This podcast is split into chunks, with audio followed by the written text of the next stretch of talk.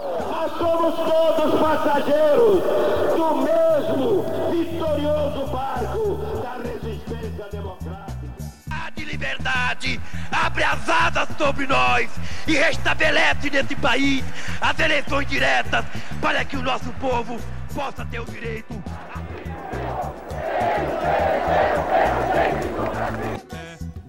Um grito de liberdade! O documento da liberdade, da dignidade, da democracia, da justiça social do Brasil. Que Deus nos ajude que isto se cumpra. Olá pessoal, aqui é Paulo Ricardo Schier e estamos começando o Café Democrático, o nosso podcast sobre direito constitucional e democracia. Ao meu lado, mais uma vez, contamos com a presença dos meus queridos amigos Bruno Lorenzeto e Elo Câmara. Este é o nosso programa número 22, onde vamos conversar sobre o dossiê contra os antifas e o julgamento da DPF 722. O STF julgou, mas a polêmica não acabou. A viagem será longa, mas não temos pressa de chegar ao destino. Pegue seu café, aumente o som e boa audição. E para começar, quero deixar um registro festivo. Há exatamente um ano foi lançado o primeiro episódio de nosso podcast. Quero agradecer, em nome de todos os envolvidos nesse projeto, a audiência e o carinho que temos recebido nessa jornada. Para nós, do Café Democrático, preparar os programas e trazer conteúdo de qualidade para a Podosfera é sempre motivo de muita alegria e de muito prazer. Então, continuem conosco, pois, se tudo der certo, continuaremos azucrinando a cabeça de vocês por muitos outros anos. Bruno, é com você. Olá a todas e todos. Pessoal, uma forma de talvez a gente registrar esse episódio é tratar do mundo ao revés, ou para quem gosta de Stranger Things, do o mundo invertido, o mundo de cabeça para baixo. Tem várias anedotas possíveis a respeito disso. Por quê? A gente vai tratar da DPF 722 e isso que as gerações futuras que lutem para conseguir entender o que estava acontecendo no Brasil agora, a gente está tentando produzir nosso papel, é, cumprir nosso papel para ajudar elas a, a, entender, mas do que, que tá, trata né, a, a, DPF dos dossiês, talvez ela fique conhecida assim no futuro. O governo federal, de imediato com a saída do ministro Sérgio Moro, então as datas coincidem aqui, começou a produzir uma série de dossiês e esses dossiês miravam servidores públicos, professores, enfim, que estariam ligados supostamente ao movimento antifascista. Então já começa o mundo de cabeça para baixo, porque na minha concepção, se a gente tem alguém que é contrário ao fascismo, essa pessoa está do lado civilizatório e não o contrário. É, se alguém está apoiando o fascismo, aí a gente tem até previsões constitucionais para que essa pessoa possa de fato ser investigada. Mas isso é um dos elementos da peculiaridade desse momento que a gente vive, em que a gente tem dossiês sendo produzidos pelo governo mirando pessoas ligadas ao movimento antifascista. Qual que é o contexto mais amplo disso, né? A gente veio acompanhando também já faz algum tempo a emergência desses movimentos antifas. Isso vai ter como talvez um marco inicial a morte do George Floyd nos Estados Unidos. Isso vai ter repercussão no Brasil. Temos movimentos na Avenida Paulista, mas aqui para lembrar gerações futuras também que estamos no meio da pandemia, tá, tá, tá cada um na sua casa aqui, né? É, o Paulo tá lá na casa dele, a Elô tá na casa dela, eu tô na minha. A gente não tá podendo se reunir ainda presencialmente como a gente gostava de fazer para tomar café junto e para trocar ideia. Então, ainda estamos no meio da pandemia, ainda que pareça que para algumas pessoas já acabou. Não, não acabou ainda, não tem vacina, não, não deu boa ainda, pessoal. E é nesse contexto, então, que mesmo no meio da pandemia a gente tem é, manifestações em favor da democracia, contra o racismo, contra o fascismo. E aí o governo vai fazer o quê? Investigar essas pessoas que estão aí supostamente defendendo esses valores, sendo que o que deveria ser é o contrário. Tem um monte de teoria de conspiração envolvida nisso. Há, uma denúncia do deputado do Rio Grande do Sul que vai chegar até os serviços de inteligência a denúncia desse deputado, que a gente nem vai falar o nome para não dar audiência, é baseada nas teorias da conspiração. A gente fala do George Soros aqui, né? Patrocina a gente aqui, George Soros. Para então de brincadeira, então de, de gente que é maluca e tudo mais, mas são esses um dos dos fundamentos que levam a, a, efetivamente a realização desses dossiês, estima-se aí em 600 dossiês, e a gente tem uma decisão a, a ser celebrada, né, uma decisão do STF, que eu acho que entra para os anais da história como um registro importante de resistência a, a, roubos autoritários que estamos presenciando nesse momento, né? Então há uma tentativa aí, um, um, revival de uma Gestapo, um revival de um macartismo, todos os movimentos odiosos que aconteceram na história, que provaram só como grandes questões para extermínio de pessoas, extermínio de ideias, perseguições políticas, perseguições de artistas, perseguições de judeus, de tudo quanto é tipo de gente, e se estava esboçando isso. E eu acho que é importante lembrar também, pessoal, que um dos motivos da queda do Sérgio Moro é, foi justamente uma das reclamações do presidente. Isso pode ser conferido na reunião ali ministerial, ficou famosa em um, em um vídeo né, que mostrava cada um falando uma um absurdo maior do que o outro, mas a necessidade da produção de é, dossiês, de coisas de aspas inteligência para o próprio presidente, né? Uma leitura nada republicana do papel do Estado, que o presidente deveria ser informado, deveria receber aí né, a todo momento essas informações. A gente não ignora a importância de produção e de serviços de inteligência, a seriedade disso, todo Estado precisa ter eh, algum tipo de serviço de inteligência, porém, a gente passou a perceber que não foi bem isso que passou a ser realizado. Então, eu acho importante anotar mais um registro a, a questão aqui das, dessas todas aspas coincidências. Então passou-se a produzir é, esses dossiês justamente nesse momento quando você troca o ministro da Justiça, né? Então passou-se a atender uma demanda vinda diretamente do presidente da República. E qual foi a decisão, então, do STF? E aí a gente tem um voto solitário, divergente, que faz questão ali de se manifestar, enfim, que foi do Marco Aurélio. Então, ele sozinho falou que não era DPF o meio adequado, que o meio adequado seria as data, né?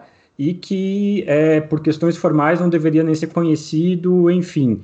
Fica o registro aí da divergência, eu acho sempre importante existir a divergência, mesmo que eventualmente a gente não concorde com ela, mas os outros nove votos, que eu acho que a gente pode ir conversando e apresentando a, as razões, né?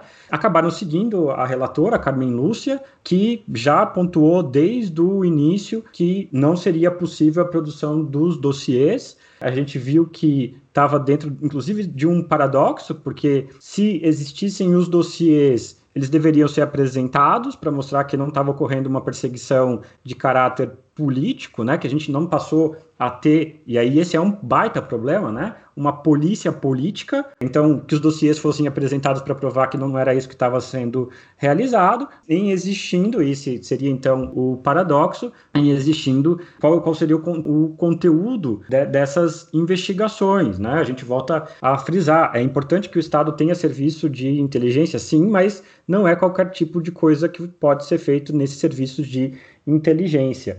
Outro elemento importante, e aí eu vou encaminhar para as questões e para as provocações que aí eu, seria o meu papel aqui no, no, no debate, né? Está na dimensão da própria atuação dos servidores públicos, né? Queria escutar de vocês, então, dentro de uma perspectiva ali mais da, da dogmática, enfim, quais são aí os princípios que regem a administração pública, se servidor público está protegido, se um professor de uma universidade pública pode ser antifa, se não pode, até para tratar de uma dúvida aí mais atemporal, né? Porque a gente está tratando do caso em específico, mas essa é uma pergunta que eu acho que dura mais tempo do que o caso é que a gente está debatendo aqui. Qual é a opinião de vocês? Eu vou começar malufiando, ou seja, não vou responder, só fazer um pequeno comentário, aí eu passo para o Paulo, porque a minha função é essa, né? Não é responder as questões, é passar para o Paulo responder. Só queria deixar registrado, o Paulo falou, na verdade, antes de mais nada, oi, tudo bem, espero que todos estejam bem. O Paulo falou que hoje completa um ano do primeiro episódio. Eu ficava pensando que o café pode continuar o mesmo, mas a democracia deu uma, deu uma complicada nesse um ano, né? O café democrático, o café continua, mas democrático a gente já está num, risco bastante sério, o que, como diria minha avó, orna muito com o tema desse programa, que é justamente esses dossiês produzidos, sabe-se lá Deus como e com qual finalidade, a gente já vai chegar a esse ponto, e que o barrou. Mas eu vou passar para o Paulo, porque acho que a primeira questão sobre os servidores, aí depois a gente volta a, a pensar o que significa fascismo, antifascismo e que, que o STF, por que, que ele foi teve que tratar desse tema? Quer começar a falar sobre o regime de servidores públicos, Paulo? Com certeza, eu acredito que nós podemos começar exatamente por aí. A primeira pergunta é: tem alguma coisa errada quando servidores públicos, sejam professores, sejam policiais, civis, policiais militares, integrantes do corpo de bombeiro, manifestam as suas opiniões se declarando como antifascistas? E aqui a resposta é absolutamente não, não há nada que impeça, em termos de legislação federal, a manifestação de opiniões a manifestação de pensamentos no campo da liberdade de expressão por parte de servidores públicos, eventualmente em relação a algumas carreiras, como por exemplo, quando nós falamos da magistratura, existem limites no que tange com o que magistrados podem falar em público, podem comentar, especialmente sobre processos ou sobre questões políticas. Mas isso não implica num cerceamento propriamente dito à liberdade de expressão, e há, nesses casos, um dispositivo ou dispositivos específicos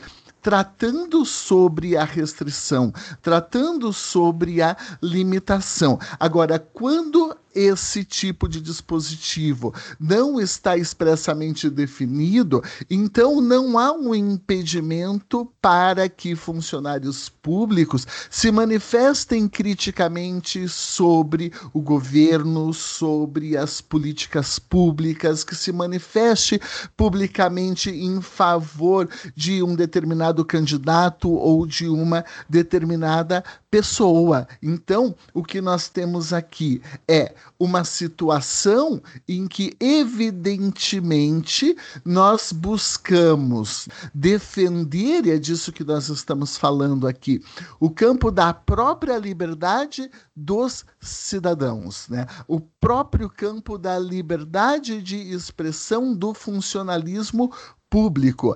É claro que nós não admitiríamos aqui servidores públicos fazendo apologia à guerra, apologia a golpe de Estado, discurso de ódio, essas coisas todas. Mas esses limites não são limites que valem especificamente para servidores públicos. São limites que se aplicam a todo e qualquer cidadão. Então, vamos lá. Se se pretende investigar alguém, se se pretende pretende investigar a manifestação do pensamento por parte de servidores públicos, nós teríamos que, num quadro de Estado democrático de direito, admitir ou, na verdade, exigir que essa investigação seja motivada por um interesse público. Isso daqui é inerente ao regime jurídico do direito administrativo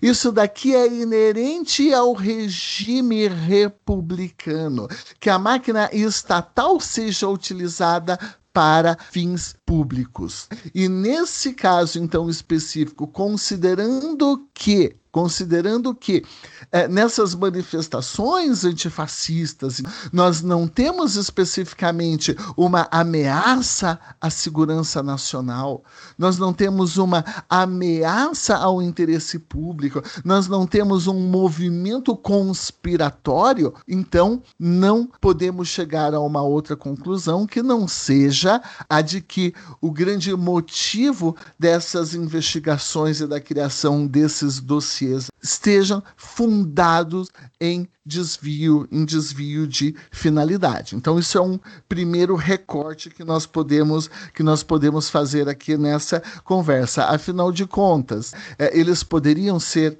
investigados, afinal de contas, eles fizeram alguma coisa errada que justificasse, pelo simples fato de se declararem antifascistas, algum tipo de investigação por parte do Estado, aqui eu tenho a plena convicção, a plena convicção de que não, não existem limites jurídicos à manifestação de ideias de funcionários públicos. Eu acho que um ponto importante é a gente pensar o que significa ser antifascista, né? Porque o Paulo falava que, fora algumas situações que efetivamente ameaçam o Estado de Direito, então, por exemplo, um policial que se manifesta favorável ao extermínio, obviamente, é uma incompatibilidade entre a sua função e a sua manifestação, e isso poderia gerar várias sanções na, na sua atividade. Mas se um, um, servidor, um professor, um policial se manifesta antifascista, o que significa isso? Então, acho que é importante a gente entender também esse movimento, que num primeiro momento, bom, antifascista é um movimento contrário ao fascismo.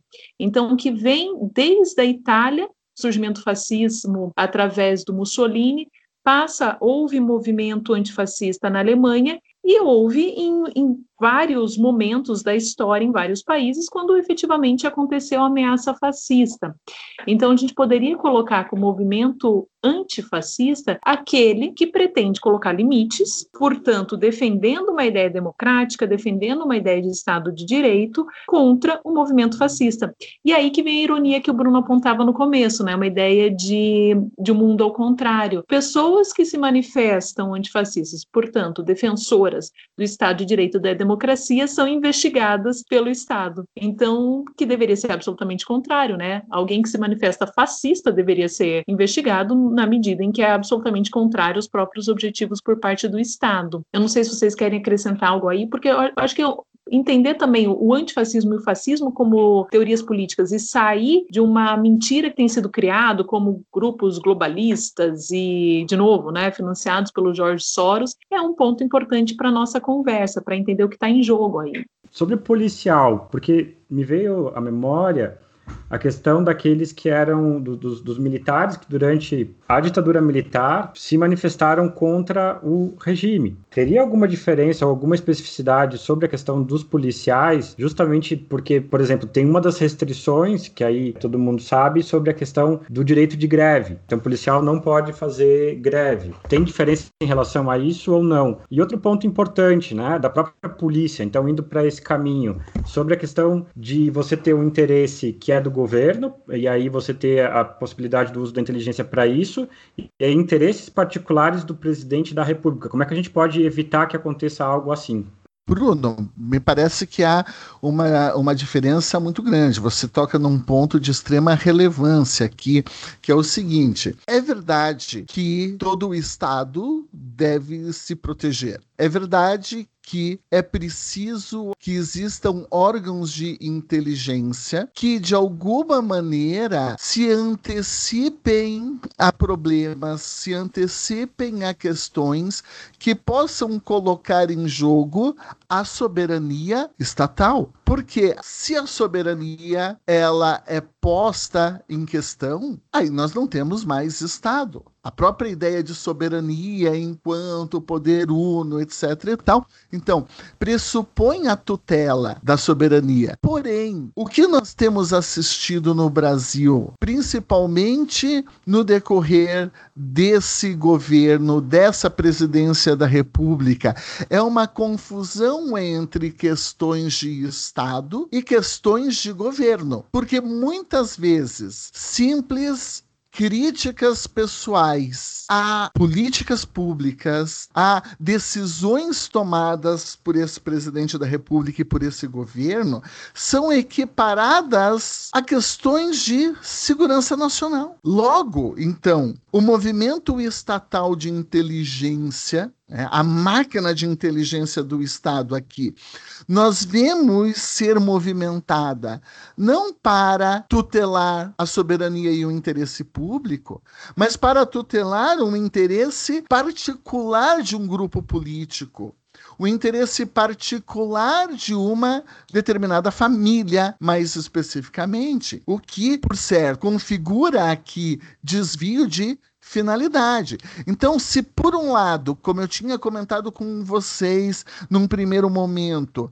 não há nenhum empecilho para que servidores públicos manifestem as suas opiniões, as suas críticas, até mesmo em relação ao governo, por outro lado, parece existir um evidente desvio quando o Estado se pretende montar, a fazer esses dossiês com o objetivo de tutelar interesses pessoais. Então, é, basicamente, é isso, é, é, disso que nós estamos tratando. Nós estamos tratando de desvio de finalidade. É, não, tem, não, não tem outra coisa a, a dizer senão isso daí, né? Não sei se era exatamente isso que você perguntou Bruno? Sim, mas eu acho que não tem outro nome senão um, um, um uso aqui desse, desse mecanismo, inclusive para arrefecer essas manifestações. A gente está num, num momento de momentânea ascensão do, da aprovação do Bolsonaro, em razão, dentre outras coisas, dos 600 reais que ele pagou agora durante a pandemia para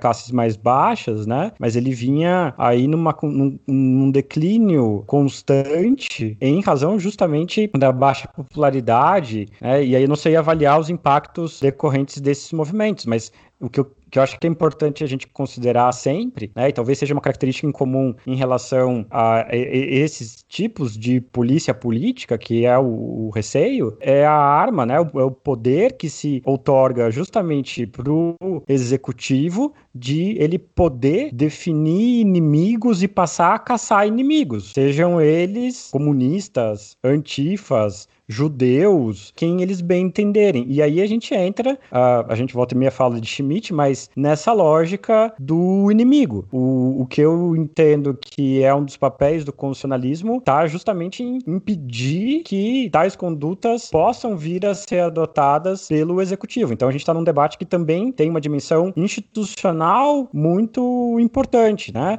Aí até a, a, os outros nove votos né, do, do STF vão todos nesse sentido sentido, até fazendo, em certa medida, troça, né? É, é, brincando, é, ridicularizando, enfim, essa tentativa de criação do, dos dossiês, porque a gente percebe justamente esse problema, né? Uh, vai ter um ministro que vai falar, não sei se foi o Fux, em, em, desinteligência, né? Porque uma coisa é você tratar dos interesses nacionais, daquilo que é da preocupação do país, e tem questões estratégicas que devem ser, de fato, objeto dos serviços de inteligência. Outra coisa são, são justamente esses interesses pessoais e, e o uso, acho que aqui, aqui é o mais grave né, o, o, o, uso disso com finalidades políticas bem determinadas, porque aqui é a, a popularidade do Bolsonaro e as eleições é, seguintes, né, porque essa é a única coisa que acaba por mover o, o governo. É um pouco da diferença aí, Bruno, acho que entre serviço de inteligência e arapongagem, né? É, o que a gente é, vê, o que a gente percebe aqui é, é típica ação de arapongagem, algo que não está vinculado a questões de Estado propriamente dita, mas a manipulação de informações exatamente para você justificar a consecução, a perseguição, a persecução de interesses particulares, né? É, de interesses aqui que podem conduzir a manipulações políticas. Eu fico imaginando, por exemplo, se você é um professor universitário, se você é um policial militar que eventualmente se manifeste como antifascista e a partir do momento em que você sabe que existe um dossiê, qual que é a finalidade, afinal de contas? Contas desse dossiê.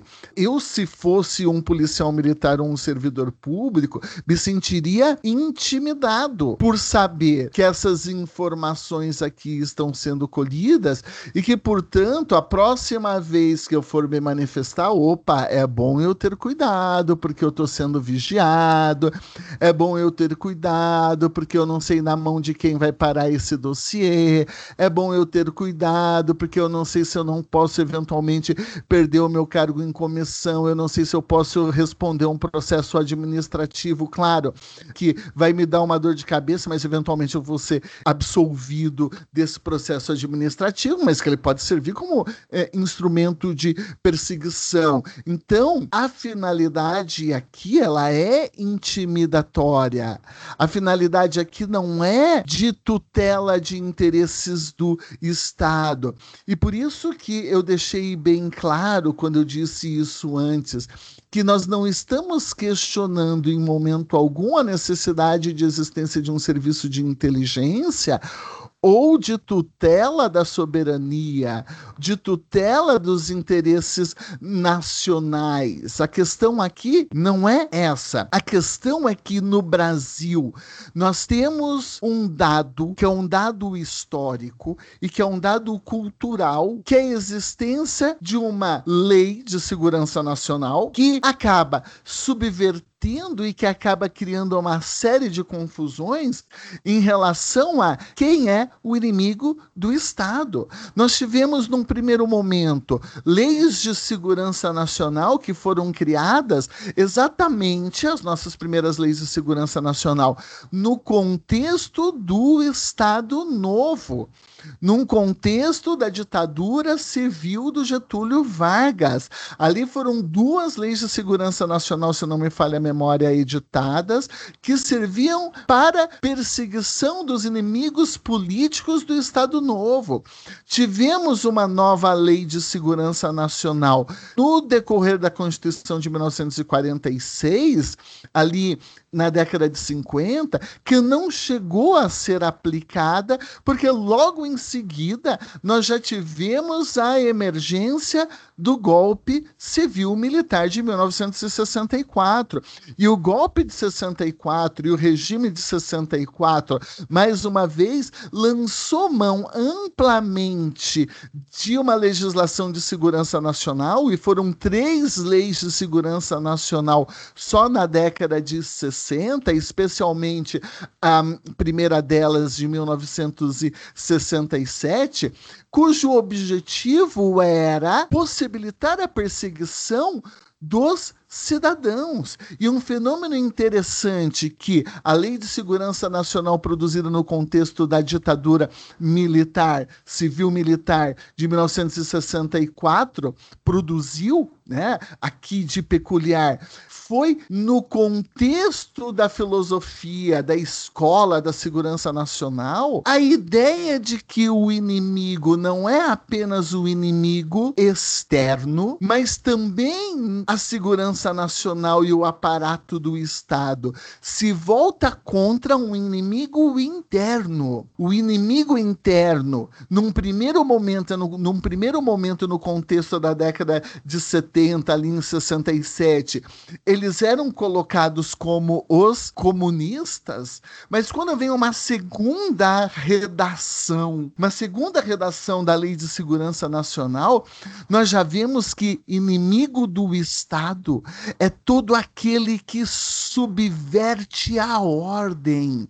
E com isso emerge nessa cultura de proteção da segurança nacional toda uma série de tipos penais extremamente abertos que vão criminalizar a crítica contra o governo, a crítica contra o Estado, a crítica contra a ordem estabelecida, a crítica, inclusive, contra os costumes. Nós vemos isso na legislação de segurança nacional da década de 60. E, portanto, quem é inimigo do Estado? Todo mundo que subverte a ordem, todo mundo que subverte a ordem. Os estudantes, os professores, aqueles que criticam, porque a lógica era a lógica de você sufocar qualquer tipo de possibilidade de mudança, qualquer tipo de possibilidade de transformação e de democratização do Estado. Claro, era uma legislação produzida num contexto de ditadura militar. Era isso que nós tínhamos.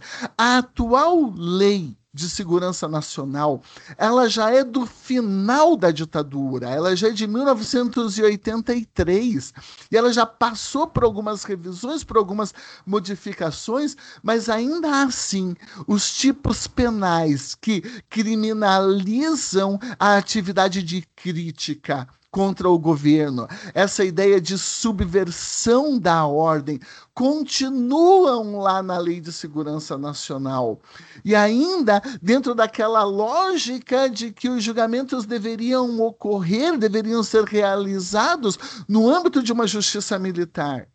Isso só vai se modificar com a aprovação da Constituição Federal de 1988, que vai prever para a Justiça Federal a competência para o julgamento de crimes políticos e, portanto, a gente passa a dizer que crimes contra a segurança nacional são da competência da Justiça Federal e não mais da Justiça Militar. Mas a legislação de base, ela não está preocupada em proteger o Estado brasileiro, essa lei de segurança nacional, contra um inimigo externo que possa invadir o nosso país e a gente tem que produzir aqui dados de inteligência para ver se o Paraguai, a Bolívia, o Chile, os Estados Unidos, o Haiti, a Rússia, ou seja lá quem for, querem tomar o Brasil, o território brasileiro ou a soberania brasileira, coisa que o valha, se a Amazônia eventualmente está sendo tomada por interesses globalistas norte-americanos, Eventualmente, isso daí até poderia justificar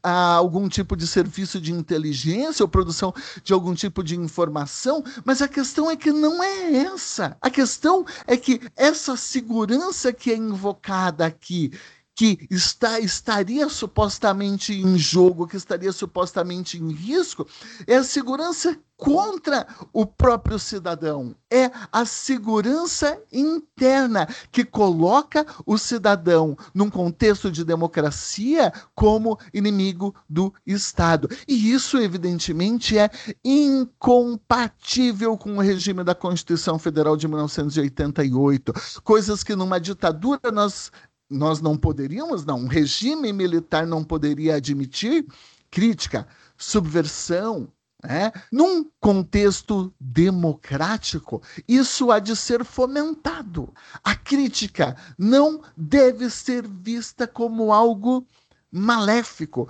como algo que trabalhe contra um regime democrático. E, nem sem, e não sem razão a Constituição, de, a Constituição de 1988 previa a existência de legislação específica para a proteção do Estado e da soberania, só que já não fala mais em lei de segurança nacional. Fala numa legislação de proteção das instituições democráticas. E isso que tem que ser o foco da discussão, porque muito de uma utilização inadequada da Lei de Segurança Nacional, vimos então o presidente Bolsonaro movimentar a Lei de Segurança Nacional contra o Lula, logo depois que ele saiu da prisão e fez as suas primeiras manifestações no ABC Paulista, o presidente Bolsonaro falou: a Lei de Segurança Nacional está aí para ser usada. E mais recentemente ela foi utilizada contra jornalistas, contra uma charge do Aroeira que colocava o presidente Bolsonaro pintando pintando ali uma suástica a partir da Cruz Vermelha e mais uma vez a Lei de Segurança Nacional contra aqueles que fazem críticas democráticas a um determinado governo e que confundem então o próprio governo com o Estado, confundem o governo contra o Estado.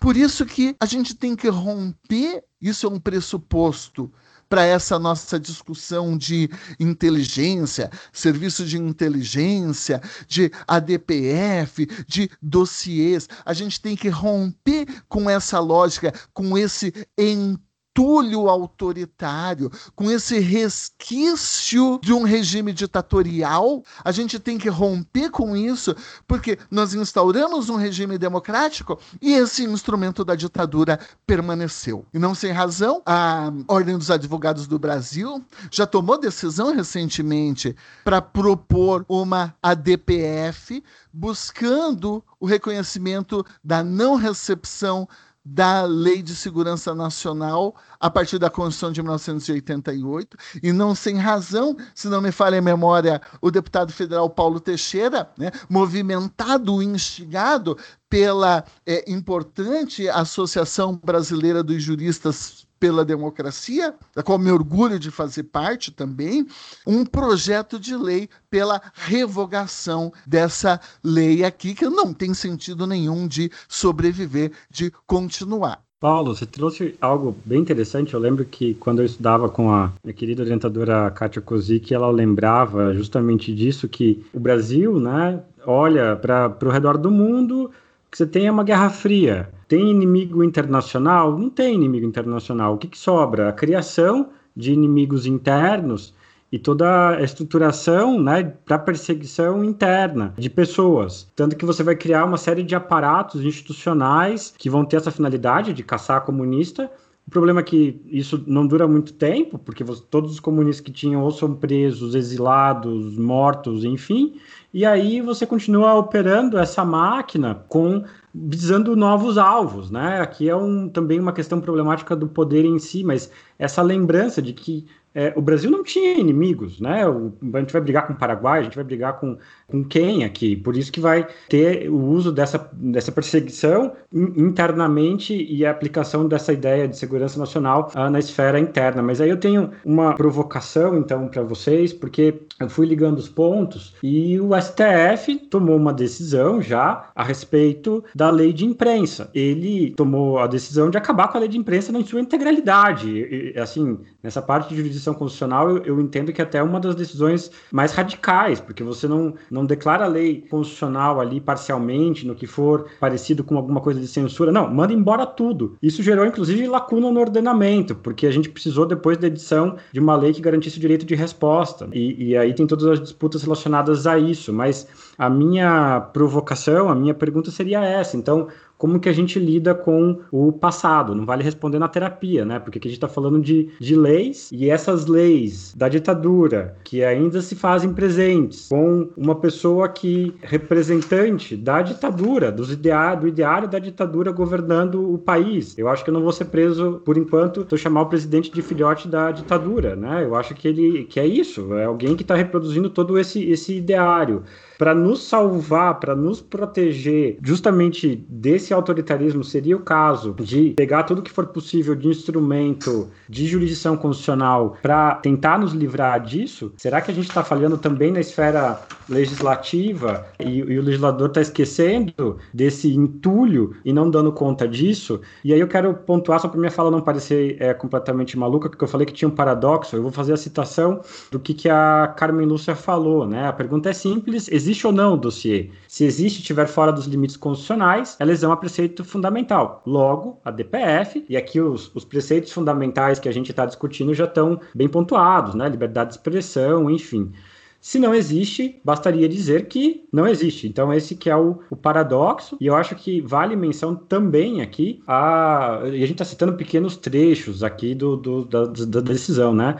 Mas há o voto do Barroso, né? Mas se a preocupação fosse efetivamente essa, talvez fosse o caso de monitorar os grupos fascistas, e não os grupos antifascistas, que é justamente o caso de, bom, as pessoas que estão defendendo os valores que estão de acordo com a Constituição e não aí o nosso mundo ao revés. Acho que a Elo pode falar bem disso daí, mas que eu gostaria de pontuar um pouco na linha do que o Bruno acabou de nos trazer. É que quando a gente pergunta o que, que causa risco à segurança nacional, alguém que defende a democracia e alguém que defende as instituições, ou quem vai para frente do Supremo Tribunal Federal e joga foguete no STF, quem ameaça de morte as filhas do dos ministros do Supremo Tribunal Federal, quem ameaça de perseguir, inclusive na frente da sua casa, um ministro do Supremo Tribunal Federal? Quem que coloca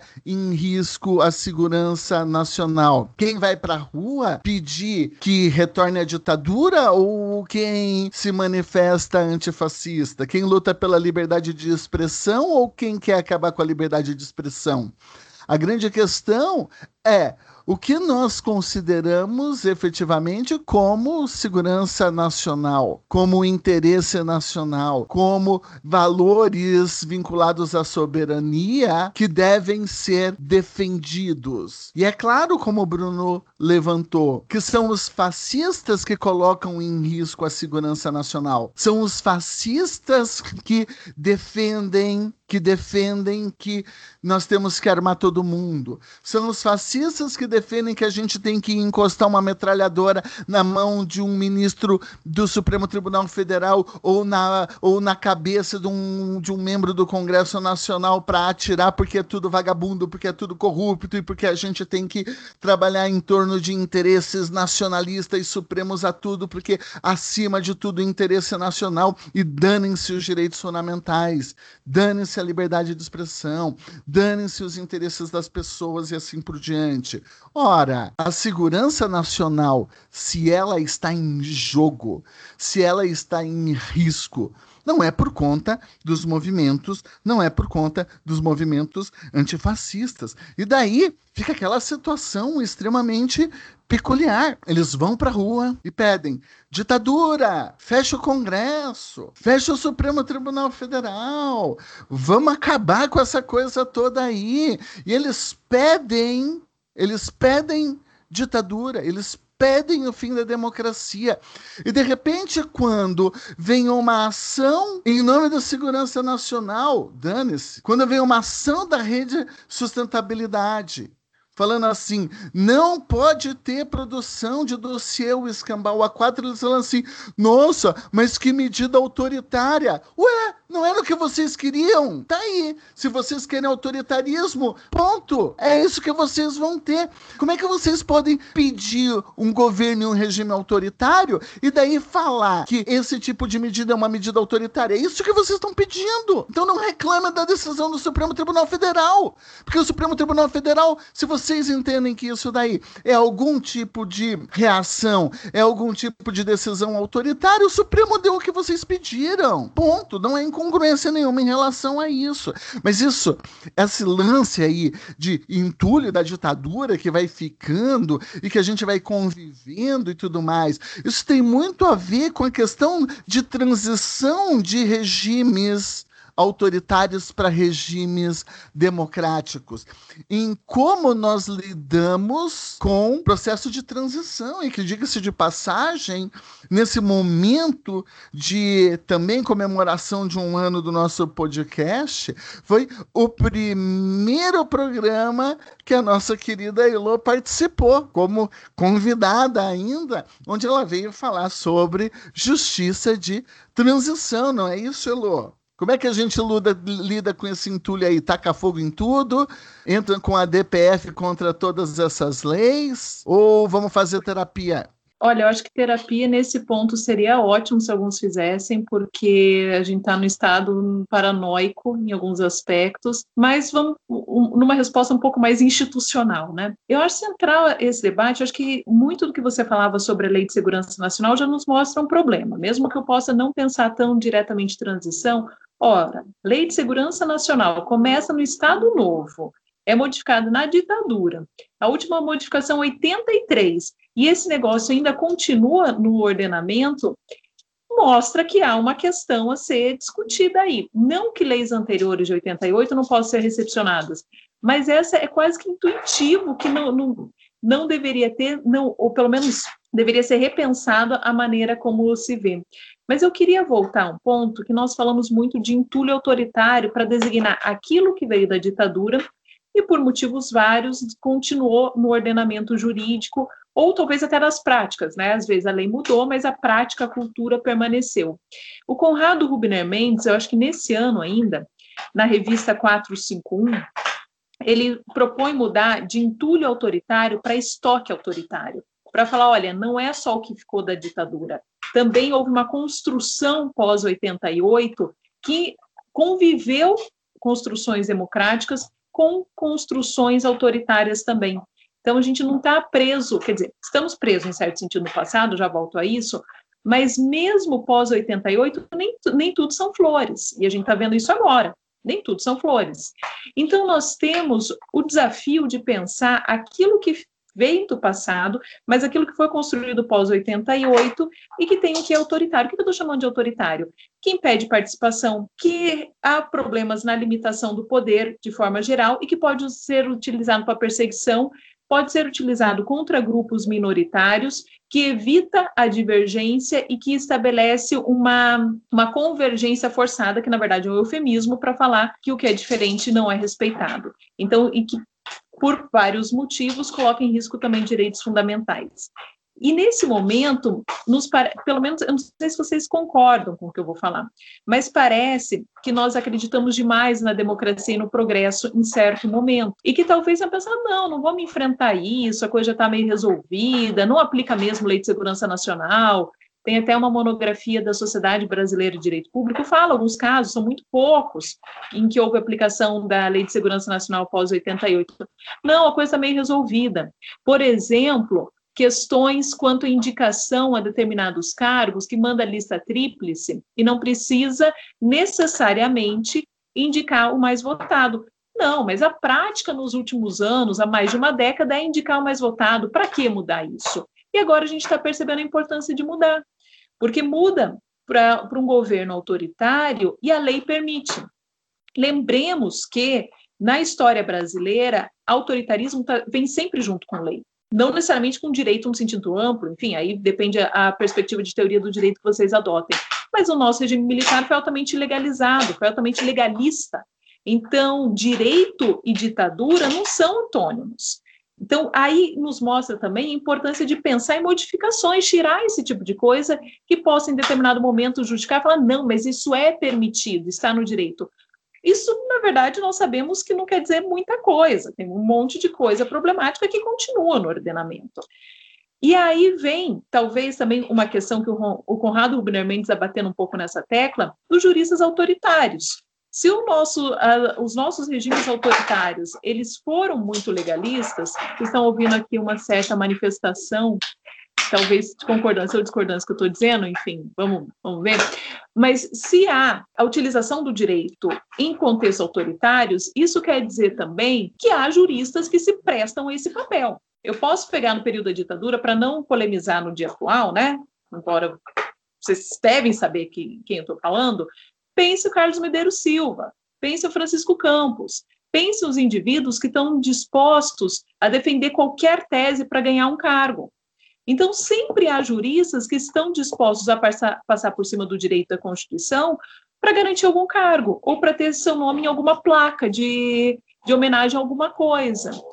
Isso é importante, porque, quer dizer, autoritarismo, ameaça da democracia não está fora do nosso campo. Nós três somos da área do direito são os nossos colegas de campo que defendem um, uns absurdos. É só a gente olhar algumas das defesas a esses dossiês que são, eu acho que vocês já deixaram isso muito claro, né? Que é uma ameaça muito direta a uma concepção de Estado de Direito e de democracia. Então a gente tem que enfiar o dedo na ferida para falar quem são essas pessoas. Quem são esses indivíduos que defendem uns troços absurdos, completamente contrários à Constituição e que querem fazer parecer que é normal? Não é. Tem que, tem que ter essa noção para estar comprometido na interpretação constitucionalmente adequada. Jurisdição constitucional é um caminho? É um caminho. Melhor seria se não precisássemos dela, né? Melhor seria se não tivéssemos esse debate. Mas nesse momento eu acho que é, uma, é um caminho, porque não, e, de novo, não é uma questão política, a gente não está falando, não é STF, discuta a política, não, a gente está falando uma questão de direitos fundamentais no sentido mais básico, que assim possível. Não é, eu tenho batido um pouco nessa tecla, não é questão de politização ou uma judicialização da política, não, é defesa de direitos fundamentais no sentido mínimo constitucional. É um caminho. Eu preferia que não tivesse mais essa lei. Eu preferia que não fosse criado um dossiê, aqui a propósito não é um dossiê, né? é um compilado de matérias de Facebook que alguém achou que ofende outra pessoa e que divulgou. Isso parece aquela, aquelas coisas que a gente vê no, em estados stalinistas, né? Que eu não gosto do meu vizinho porque não me deu bom dia, daí eu mando uma denúncia falando que ele fez uma saudação ao, sei lá, o líder capitalista e aí o indivíduo vai preso. É mais ou menos isso. Então, o STF agiu de maneira muito correta, evitando que esse clima de denuncismo se instaure. Porque é isso, é um clima de denuncismo e que eu posso falar, olha, eu não gosto de você porque você fala uma coisa mal, você falou mal de mim, e eu vou denunciar porque eu peguei uma matéria no Facebook, olha só, você é um comunista. Mas, enfim, eu acho que vocês sintetizaram muito alguns dos desafios. E a pergunta é, como que a gente rompe? Como que a gente rompe com esse passado que não foi e que está voltando? E aí, eu sei que eu estou falando um monte de coisa, porque eu super estou no clima Maluf. Eu falo e falo e falo, três dias depois vocês me interrompem. Mas eu acho que a questão do passado, ela tem muito a ver com a própria noção de fascismo. E, é, e aí é, é o meio a deixa que eu vou terminar essa fala. Fascismo tem uma questão terminológica, tem uma questão conceitual, e alguns falam, ah, a gente está utilizando demais, mas algumas das definições, se tem uma convergência, seja na maneira que Humberto Eco fala, tem um argentino chamado Federico Finkenstein, acho que assim fala, todos têm como ponto em comum que é o uso do passado, manipulando esse passado, eu acredito que é um passado mítico e místico também. Eu acredito que esse passado era muito melhor do que o presente, porque os meus pais, meus avós eram felizes, tinham unicórnios nas ruas, o morango era mais doce, não tinha agrotóxico, e enfim, aquela coisa você visualiza. Eu pego esse passado que nunca existiu a propósito, eu crio uma visão e eu falo: olha, a única pessoa que pode nos levar a esse passado mítico é esse líder, que é um líder autoritário, é um líder que não suporta divergência, é um líder que se apresenta como um grande representante da nação. Então, quando a gente fala desse passado, a gente tem que pensar que o fascismo ele se apoia justamente nele. Enquanto alguns de nós querem romper com o passado para tornar mais democrático, outros querem reconstruir uma narrativa que o passado foi fabuloso. E é por isso, Bruno, que eu acho que o, Bolsonaro não ficaria ofendido se você chamá-lo de, como se chamou filhote da ditadura, né? Eu acho que ele ficaria bem orgulhoso, porque ele considera que a ditadura foi um momento glorioso. E a narrativa que ele constrói para si, e que alguns acreditam, é que foi um momento glorioso na nossa história. Então você manipula essa narrativa e você fala que se seguir esse líder, as coisas vão voltar a ser como eram antes. Então, veja, também tem uma disputa sobre o que foi o passado, né? A gente sabe que foi um passado com tortura, com desaparecimento, com caixas muito fechadas que a gente não sabe os gastos como foram, e outros acham que foi um momento maravilhoso e, portanto, falam: não, é isso que tem que ser mesmo, a gente tem que voltar, a gente tem que usar todos esses instrumentos. E no, nesse meio do caminho, a gente observando as instituições sendo provocadas e tentando dar respostas que talvez não seja no alcance que nós queremos, mas por enquanto, pelo menos a partir dessa decisão, nós vemos que são respostas que estão no caminho certo. Enfim, mas a ditadura foi legal. Nos entregou só uma inflação de quase 100% ao mês. A economia foi super bem. Não sei do que, que você está tá, tá, tá, insinuando que a ditadura não foi legal. Só porque meia dúzia de pessoas acabou sendo torturada e morta. Imagina! Que isso? Você conhece alguém que foi torturado na sua família? Não, né? Eu conheço. Poxa vida. Hã? Eu conheço. Eu tenho parente, viu? Gente de bem não era torturada. Paulo, já. Gente, gente, de bem, não, não sei se é gente de bem, não, não fala em nome dos outros, mas eu tenho. Então as coisas estão tão difíceis que você vai ter que falar, é ironia, né? Vai ter que subir uma é plaquinha. Ironia, igual... É ironia. Um ponto, a ditadura foi boa, para várias pessoas foi, muita gente enriqueceu, muita gente enriqueceu com desaparecimento de pessoas, né? Muita gente enriqueceu com a corrupção do Estado só não foi boa para o resto que não enriqueceu e que não estava envolvido em maracutaia. Então, acho que tem isso também. Quem está contando a história sempre conta Tinha da sua perspectiva. Era legal. Mas você uma... falou uma coisa que eu achei muito legal. Quer ver, ó? Que o serviço, que a atuação de inteligência, a, forma da atuação de inteligência do nosso serviço, do nosso sistema de inteligência brasileiro de informação, não sei das quantas, lá, CIBIN, a, a sigla é linda, né? Gente, quando eu vi e fiquei sabendo do que se tratava, me lembrou desses lances de stalker de adolescente que fica no Facebook perseguindo as menininhas para para ver se ela foi na sorveteria, para ver se ela tá usando mini saia, para ver se ela foi na balada com outro. Parece coisa de stalker adolescente, cara, não tem nada de inteligência isso daí, que a gente vai lá e pega e faz coisa melhor. Acho que se eu der pro meu filho aí para ver e fazer, ó, faz um levantamento aí da galera, capaz dele fazer coisa melhor, né? Então, isso, isso é algo que eu achei inteligente. Queria puxar uma outra questão também muito rapidamente aqui, que eu acho legal, é que quando a gente fala mal da, da Lei de Segurança Nacional, a gente fala mal pro bem e pro mal. Porque não tem essa aqui com, com, com o, o, povo do café democrático que, quando a lei de segurança nacional é usada contra a Sara Inverno, a gente, e viva a lei de segurança nacional é legal. Agora, a lei de segurança nacional é quando ela é usada contra a gente, putz, a lei de segurança nacional é ruim, a lei de segurança nacional é um entulho da ditadura. Não, ela é uma porcaria. Ela não é compatível com a democracia. Não importa contra quem ela for usada. Que a gente não pode, como eu vi gente fazer isso, comemorar. Ah, quando foi contra a Sara a Sara Inverno e o povo que estava na frente do STF, um monte de gente, viva a lei de segurança nacional. Não, não viva a lei de segurança nacional. Ela é uma porcaria, ela tem que ser revogada, ela tem que ser declarada não recepcionada, não importa contra quem essa lei é usada. E o último ponto que eu queria queria puxar do que você falou, porque você é muito educada, você é muito delicada, né? É o seguinte, gente, esse lance de, de lista tríplice é outro entulho da ditadura. Pelo amor de Deus. A gente tem que acabar com essa porcaria. O reitor mais votado é o que deve ser indicado. Ponto. Não importa se é o Ricardo Marcelo, que eu gosto, ou se é o outro candidato. O mais votado, num contexto de democracia, é o que tem que ser escolhido, é o que tem que ser nomeado. Qualquer coisa diferente disso, não importa se é na Universidade Federal do Paraná, não importa se é no Ministério Público, não importa se é para nomeação de gente no quinto constitucional, coisa coisa que o valha, a gente não pode admitir aqui que isso continue, porque a ideia de existência de lista tríplice num contexto de ditadura militar era exatamente esse. E se der um acidente e o mais votado for alguém do MDB?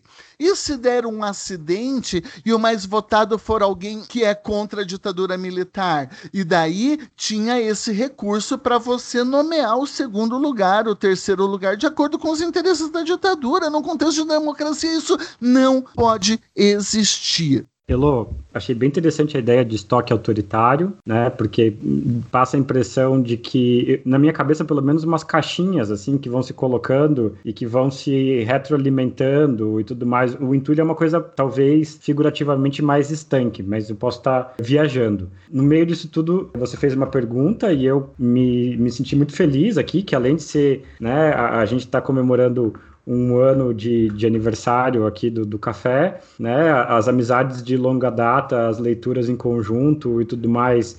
Tudo isso é motivo de, de grande alegria, mas eu vi uma Elo quase benjaminiana aqui, né, implicitamente, perguntando se a coisa tá, tá resolvida, né? Aqui o, o Ângelos da história, né? Aí tem né, essa tempestade que vem, imóveis fazados e tudo mais aqui fez, foi uma lembrança de que não, ó, isso daí não está resolvido, né? O, o, o mítico e o, e o, místico, enfim, e nunca vai se resolver, talvez, só nessa dimensão messiânica, que aí é um dos grandes pontos de, de dúvida sobre como interpretar o Benjamin, e aí o pessoal se mata lá, os marxistas, é, o pessoal né, é, que vai fazer uma leitura mais religiosa até disso, né, como é que funciona essas questões, mas tem uma parte bem objetiva que a gente pode tomar como lição disso tudo, que é, lembrar dos, dos esquecidos, dos excluídos da, da, história, né? Todo mundo que não aparece, todo mundo que não tem voz e vez e, né, e não teve a história oficial contada, né? E,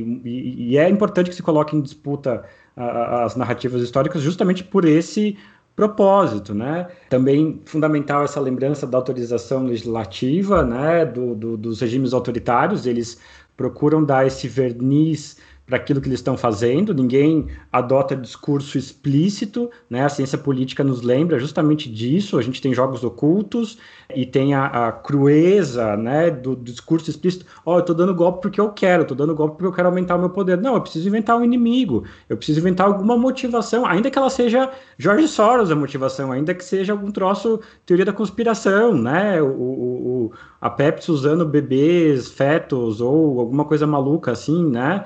É, ainda que seja essa coisa maluca, e não por acaso a gente tem um, um Rasputin que está né, comandando o governo aí, ajudando a produzir essas ideologias malucas aí, né?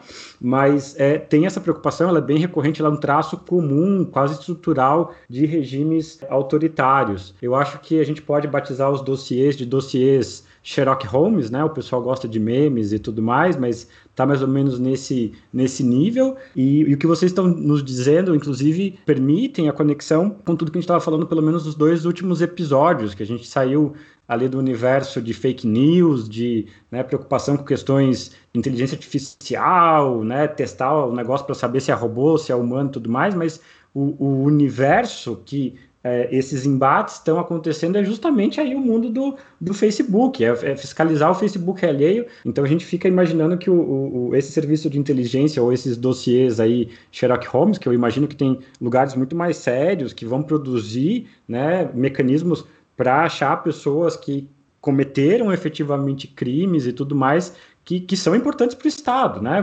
Voltemos a isso. Tem gente que matou outra pessoa que precisa ser investigada. Tem uma deputada aí que acabaram de investigar que ela matou o marido, está envenenando o marido, parece que alguma coisa assim. É, abriram o celular, conseguiram investigar o celular dela para descobrir que a família inteira estava envolvida nisso, né? Mas isso, esses dossiês que estavam sendo produzidos para o presidente da República parece que estavam num nível técnico muito inferior e a gente volta a, a, um problema que é justamente a proteção de dados, né? Cada vez mais o acesso a esses dados pode gerar aí uma invasão à privacidade das pessoas e isso pode ser um, um, baita problema. Essa questão do passado idealizado é um, um, traço realmente muito comum também dos regimes autoritários. O nazismo é o maior de todos, né? É a ideia lá da arquitetura da destruição. Você vai construir prédios ali, né? A gente vai ver prédios no nazismo que vão remontar ao passado glorioso de, de Roma. O uso de estandartes, toda uma simbologia que tenta falar assim, né, o terceiro Reich, né, o Reich que vai durar mil anos e construir, eles construíram uns troços gigantescos lá para imaginando justamente isso. quero ser lembrado, construir prédio para ser lembrado pela eternidade. Veja o grau do que, que, o povo vai levar, justamente isso, né? E, e, a transformação da própria ideia de passado que passa desde, sei lá, o uso de, de Wagner e do que, é ser alemão e de, dessa identidade, que passa mais ou menos por perguntas do tipo, o que, é ser brasileiro hoje, né? Quem está dentro, quem não está dentro, né? É quase que um um reprise do Brasil, ame ou odeio, né? Vai embora se você não gosta daqui e tudo mais. É, e, e, esse espaço também que é bastante complicado aí de do nacionalismo, né? Eu confesso para vocês que eu fui criado aprendendo a ter é, bastante uh, uh, cuidado, para dizer o mínimo, e bastante uh, sentimento ambíguo sobre a própria noção de nacionalismo, né?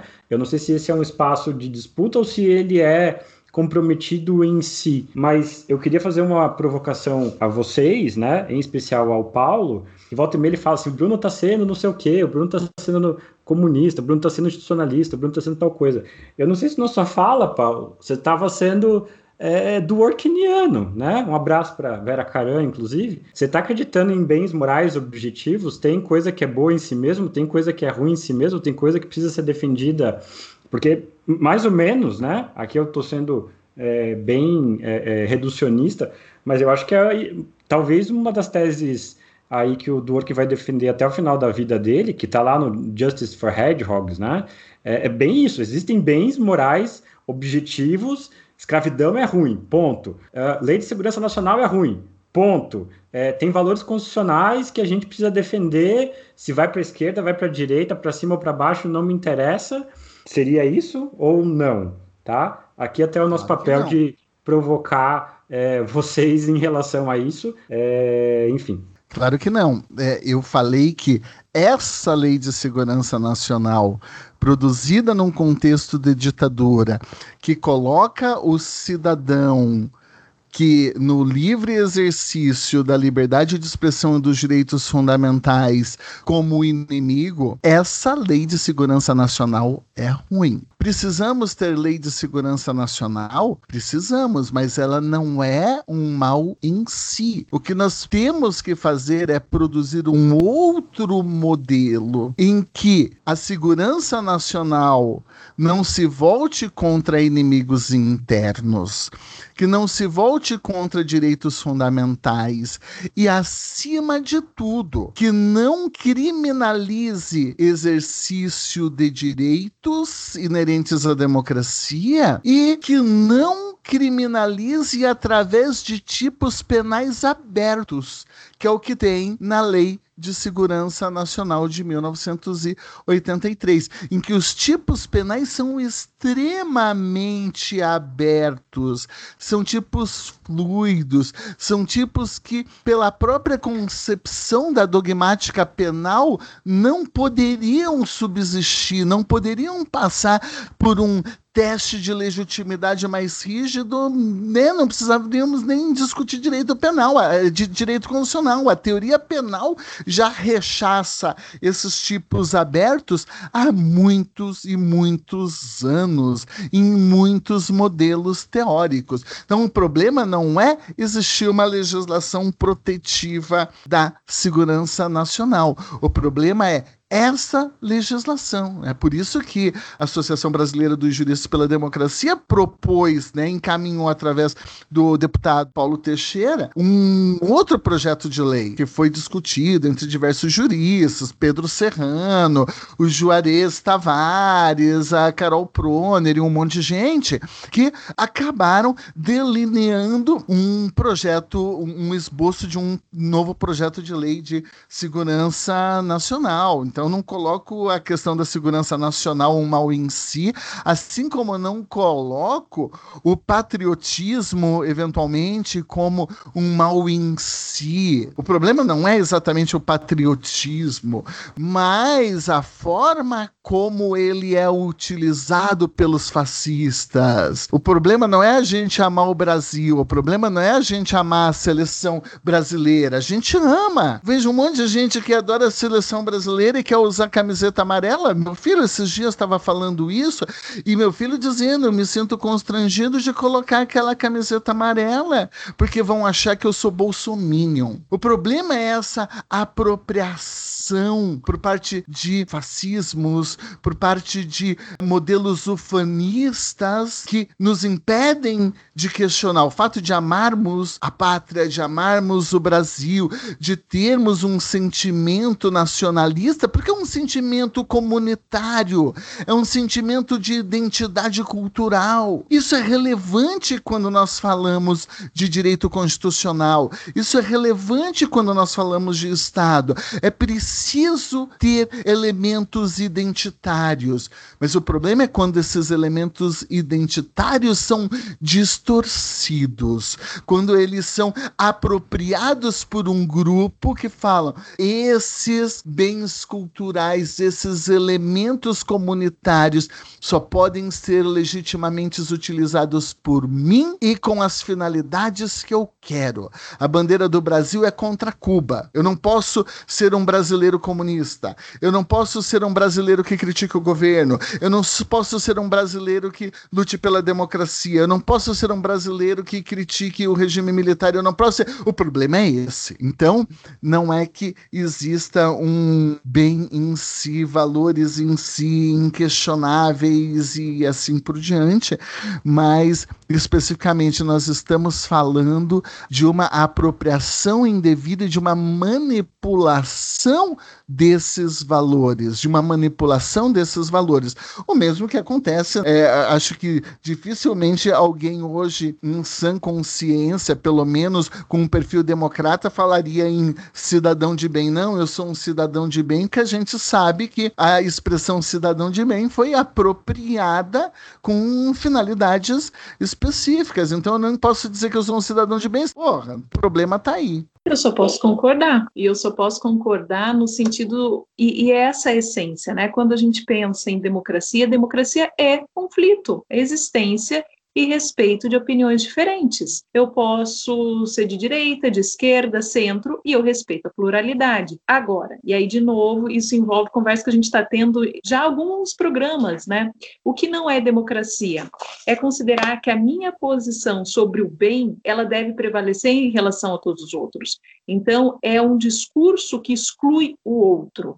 Então, qualquer discurso, seja o nome cidadão de bem, seja o nome o brasileiro versus comunista, enfim, sei lá, qualquer nome que se dê, que coloque a si o único, a única categoria que consegue defender os valores e os demais devem ser excluídos, por definição é um, assim, e assim, eu estou falando num sentido muito pequeno, é um discurso antidemocrático, que dependendo as cores que essa justificativa tem, pode ser um discurso fascista, ou seja, que permeia a exclusão, inclusive física do outro, que ah, e esse ponto eu só queria falar, porque parece que a gente está falando de coisa muito longe, né? Falar fascismo, mas o Hitler foi, e ninguém hoje está defendendo que crie campos de concentração.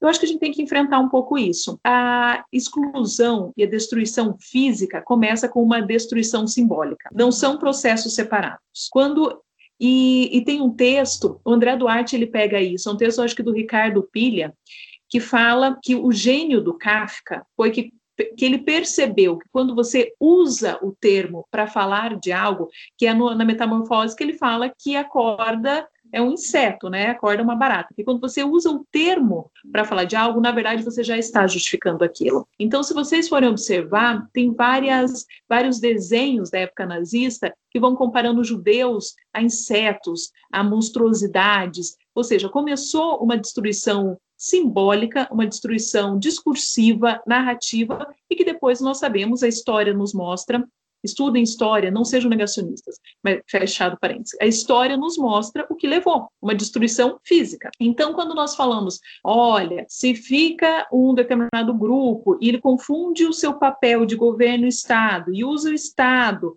para perseguir, para reduzir a importância de grupos que fazem oposição, isso é antidemocrático, é uma coisa muito séria mesmo. Vocês vão falar, mas isso sempre aconteceu. Não. É claro que quem está no poder vai falar, ah, e essa oposição, na verdade, não tem nada a ver, eles estão falando bobagem, eles estão arrumando problema. Isso é normal da política. Então, alguém se opõe e fala, ah, não, a oposição está errada. O que não é normal da política é usar um aparato estatal, fazer esse aparelhamento para perseguir oposição e falar que eles não têm o direito de existir enquanto grupo organizado. Então a gente tem que ficar muito consciente desse absurdo para poder é, enfrentar quando dá para enfrentar. Porque depois que o monstro sai da caverna e ele começa a engolir todo mundo, aí não tem como, como fazer voltar. Então a gente tem que ver os sinais e usar os mecanismos democráticos justamente para que não deixe que esse o monstro do fascismo ele tenha tal tamanho que não tenha mais o que fazer. Que é meio que o caso da Hungria, né? que durante muito tempo foi, foi tendo sinais, sinais, sinais, até que hoje virtualmente não é mais uma democracia, não é mais um Estado de Direito e não tem mais oposição organizada com capacidade de, de lidar com, com o que virou. Tudo isso para falar, a gente não está sendo exagerado. Existem riscos. Nós temos comparações que nos mostram que esses riscos eles não podem ser desprezados. Aqui a gente está meio que naquela discussão do copo meio cheio ou meio vazio. É, tem água no copo. Eu acho que a, a, parte objetiva é essa, porque eu já, já, estive em discussões que as pessoas falaram: não, estamos em um estado de exceção, mas a gente não percebe porque a gente está dentro do estado de exceção e, e, talvez por causa disso a gente não tenha condições suficientes para avaliar o que está acontecendo. Eu tenho uma dúvida, e aí uma dúvida sincera, Paulo, sobre a, a, possibilidade da criação, porque aqui é uma linha tênue mesmo, né? De algum mecanismo de, de segurança nacional que eventualmente não possa vir a ser apropriado. Claro, aqui é a discussão do plano normativo, né? De criar um, um mecanismo de segurança blindado para que não seja utilizado de maneira autoritária. É, eu acho que esse é um, um, desafio bem grande, assim, né? Então, até que ponto a gente tem esse outro modelo e que esse outro modelo não pode vir a ser visto para alguém que seja só de uma outra ideologia ou alguma coisa assim. O constitucionalismo tem um papel importante aqui para colocar justamente essas barreiras, mas a minha dúvida muito sincera é é, até que ponto que vai, não vai ter a gente vai chegar e vai ter o poder fático que vai derrotar isso tudo e aí acabou-se, né? E, e, tem uma, uma questão na fala de Elo que eu acho que é, é, duas questões na fala de Elo que são bem legais, que é a questão do perfeccionismo. Qualquer ideologia que defenda perfeccionismo vai dar problema, perfeccionismo de esquerda, perfeccionismo de direita. Somos seres humanos falhos, a gente se engana, a gente tem defeitos. Qualquer modelo de governo que queira impor o perfeccionismo para as pessoas, e aqui é uma fala liberal, né? É, é da importância da lembrança do liberalismo que vai trazer justamente esse aspecto, né? É, qualquer modelo de governo autoritário vai acabar justamente é, evitando isso, porque ela vai criar, ele vai criar esses estereótipos de algum tipo de perfeição, né? A mulher alemã, o, o homem alemão do nazismo, que era aquele homem todo saradão, bombadão e, e forte, e branco e não sei o que mais, né? Na União Soviética você tem também um, um conjunto de artes que vão representar o que, que é o, o ideário do, do homem, da mulher comunista e tudo mais tudo isso é criticável, né? Por quê? Porque eu não quero ser nenhum desses modelos, né?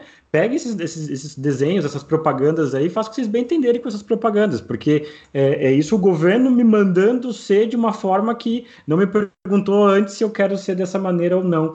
E aí, um, um lugar que a gente talvez teve algum sucesso, ainda que a gente seja benjaminiano e tenha dúvidas sobre esse sucesso, mas o constitucionalismo conseguiu minimamente uh, estabelecer algumas condições para a oposição. Aqui eu estou falando de Brasil, mas temos mecanismos institucionais que garantem a existência da oposição. Então, o voto minoritário para estabelecer, sei lá, CPI, o número de parlamentares para conseguir chamar uma CPI, né? As garantias parlamentares, que hoje estão fora de moda, mas que eu vou continuar defendendo as garantias parlamentares, né? Que é justamente para quê? Para você não prender o parlamentar que é da oposição porque ele está criticando o governo, né? Então, nisso pelo menos nos últimos 30 anos aí, a gente conseguiu criar uma engenharia que tem funcionado, né? Esse acaba sendo talvez o grande, grande desafio, né? De, de manter isso e de fazer com que o jogo democrático continue funcionando. Nesse final de programa tem uma pergunta para mim, tem uma pergunta para Elo. É claro que sempre há o risco de legislação, no caso não falaremos mais de lei de segurança nacional, mas no contexto já de um Estado democrático, de uma lei de proteção do Estado democrático, sempre haveria a possibilidade de algum tipo de distorção e de má utilização. Por isso que o projeto que atualmente foi encaminhado, ele toma uma série de cuidados, tanto que é um projeto de lei extremamente curto e que define pouquíssimos tipos atentatórios à segurança nacional. Então, só para deixar registrado, nesse projeto de lei aqui, vai ser considerado crime contra a segurança nacional, na verdade, crime contra o Estado democrático de direito, alterar ou tentar alterar total ou parcialmente, e agora vejam, por meio de violência decorrente do uso de arma de fogo ou de ameaça da sua utilização à estrutura do Estado Democrático de Direito constitucionalmente estabelecido. Então, não tem mais crimes de palavra, crítica e assim por diante. Então, é atentar contra o Estado de Direito mediante uso de arma de fogo fogo. Aí veja, o outro tipo, fazer publicamente apologia de fato criminoso ou de autor de crime perpetrado pelo regime ditatorial de 1 de abril de 64 a 15 de março de 85. Esse é o segundo tipo penal. E o terceiro tipo e último tipo, só são três subverter o Estado democrático de direito constitucionalmente estabelecido mediante insubordinação das Forças Armadas ou entre estas e os demais órgãos do Estado brasileiro. Então, os tipos penais aqui contra o Estado Democrático de Direito, só são três e eles estão muito bem amarrados. Então, eu acho que até poderia ter algum tipo de distorção, mas é muito mais difícil por conta da lógica, por conta é, da forma como foi feita a redação desses, desses tipos aqui. Nós não estamos criminalizando com esse projeto nenhuma espécie de crítica, de liberdade de expressão e de é, é, manifestação contra um governo específico. Então, esse tipo de distorção, a partir desse projeto de lei aqui, se torna muito menor o risco de um desvio de finalidade na utilização desse tipo de legislação. Eu acho que tinha uma pergunta específica, mas eu quero responder do Paulo também. Posso? Eu, assim, enquanto você perguntava, Paulo tem uma resposta muito boa, mas me lembrava a aula de ontem, que eu dei, que é justamente sobre o Estado de Direito. E eu acho que nós temos, já que eu estou benjaminiana, eu acho que nós temos no Estado de Direito um conflito que é constante, que é, é praticamente impossível erradicar, que é o conflito que envolve a força. E o Estado, você falava, é importante que tenha mecanismos de proteção de fato, se a gente vai pensar no modelo de Estado de Direito, tem que ter mecanismos de proteção mesmo, porque senão pode ter uma guerra, pode ter, sei lá, uma guerra civil e pode destruir. Só que esse conflito da força é uma tentativa de manter amarrado esse monstro e em alguns momentos ele se desamarra, ou ele você olha ele está começando a desamarrar.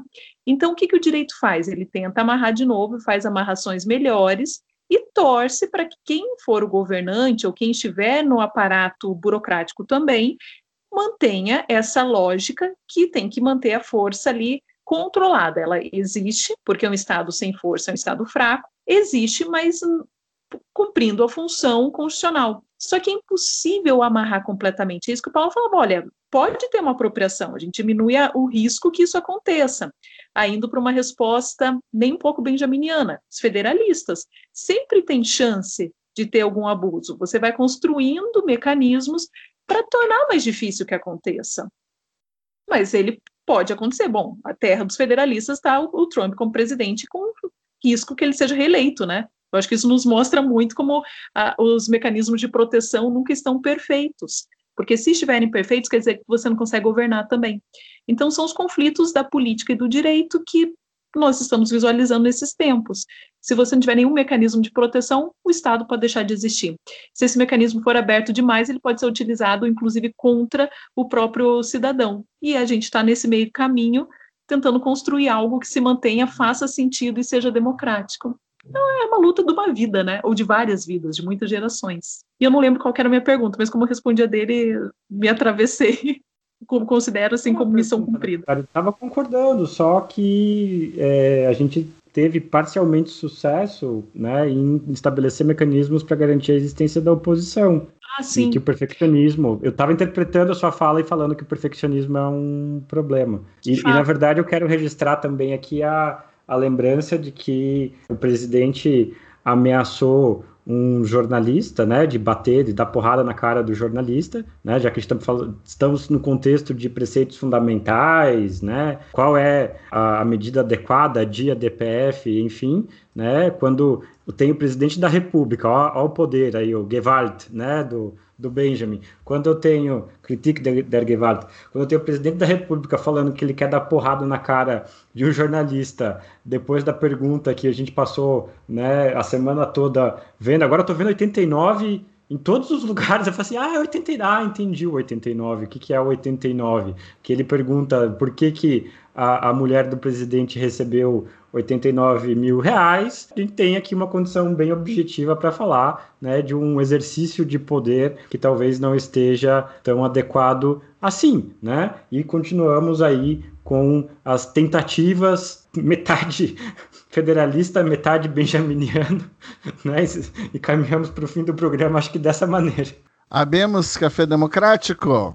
Abemos. Por enquanto Abemos. democrático. Por enquanto. Abemos café, por enquanto democrático. Não posso ficar